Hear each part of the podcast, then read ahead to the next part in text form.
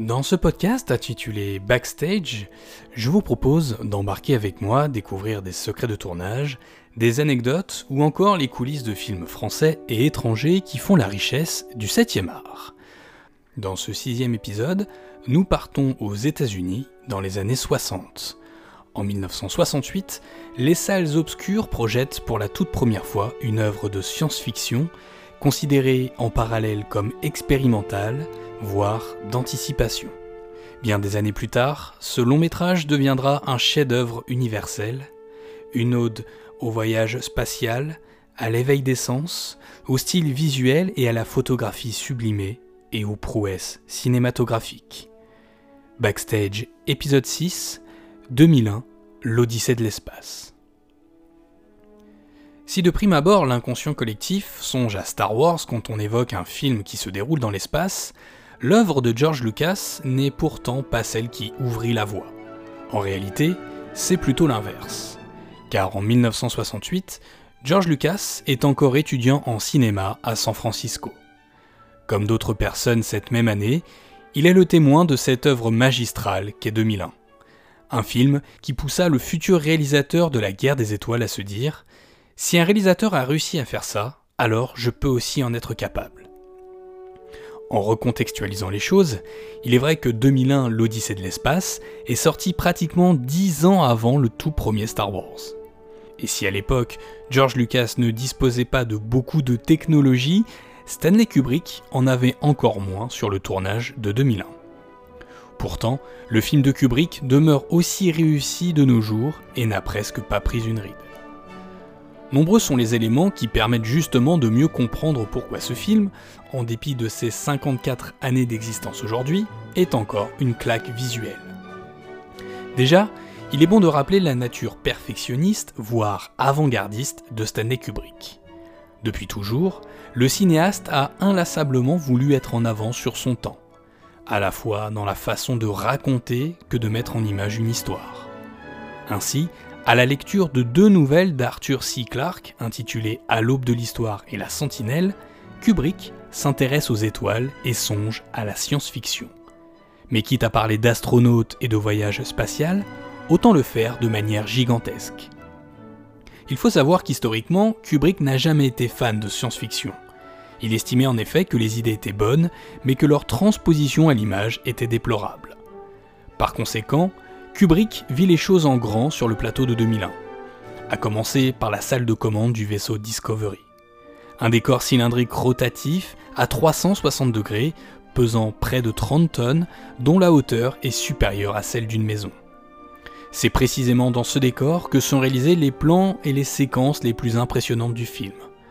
Songez simplement au plan très stylistique et presque aérien de la scène du jogging. Bien évidemment, d'autres scènes viennent corroborer cet opéra visuel qu'est 2001 l'Odyssée de l'espace. Comment ne pas songer par exemple à la partie finale du film avec le trip du personnage du docteur Bowman haut en couleur. Une scène culte qui, ici aussi, inspirera par la suite de nombreux cinéastes sur l'association du gros plan et le trip du personnage.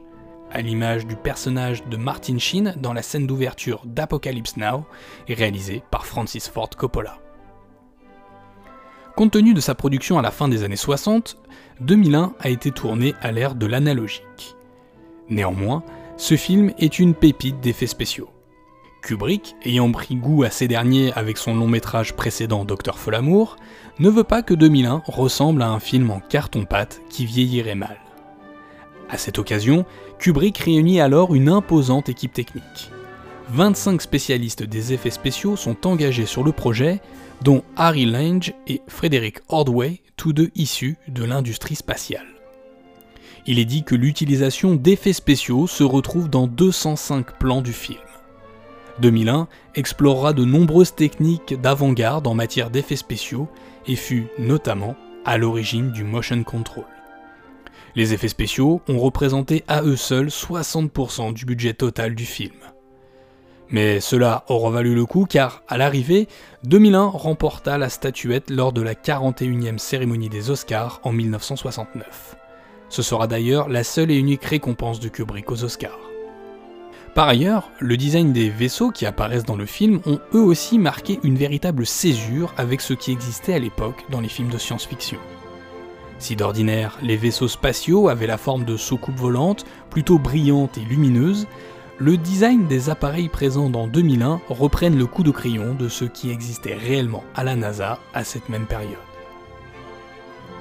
Si 2001, l'Odyssée de l'espace est aussi considéré à juste titre comme un opéra, c'est aussi par l'utilisation astucieuse de la musique. Il est vrai que dans l'ensemble de la filmographie de Kubrick, le choix de la musique a toujours eu une importance capitale. L'ouverture du film sur l'introduction d'Ainsi parlait Zarathustra, signé par le compositeur allemand Richard Strauss, ou encore l'usage du Beau Danube bleu de Johann Strauss fils, appuie inévitablement l'aspect opéra de l'œuvre cinématographique de Kubrick. D'ailleurs, le beau Danube bleu souligne davantage ce sentiment en donnant l'impression que la station spatiale danse justement une valse sur la musique de Johann Strauss. Si 2001 l'Odyssée de l'espace est avant tout un opéra visuel où l'œil est au centre de l'attention, le huitième long métrage de Stanley Kubrick est également un opéra sonore. Un film où plusieurs de nos sens sont en éveil. Paradoxalement, 2001 est aussi marqué par ses longs silences. Par exemple, les 30 premières minutes du film sont marquées par l'absence de dialogue. Une demi-heure dans laquelle nous sommes au cœur du premier acte du film, à l'ère de la préhistoire. Ces silences, nous les retrouvons également dans le vide de l'espace ou encore dans la station spatiale où l'ordinateur de bord HAL lit sur les lèvres de l'équipage. Justement, 2001 se démarque par sa lenteur, le but étant de retranscrire un maximum de choses par l'image et non par les dialogues. Steven Spielberg explique à ce sujet que Kubrick voulait raconter une histoire de façon antithétique par rapport à la façon dont les films étaient jusqu'ici conçus. Le but étant que le spectateur se pose plus de questions qu'il n'obtient de réponses.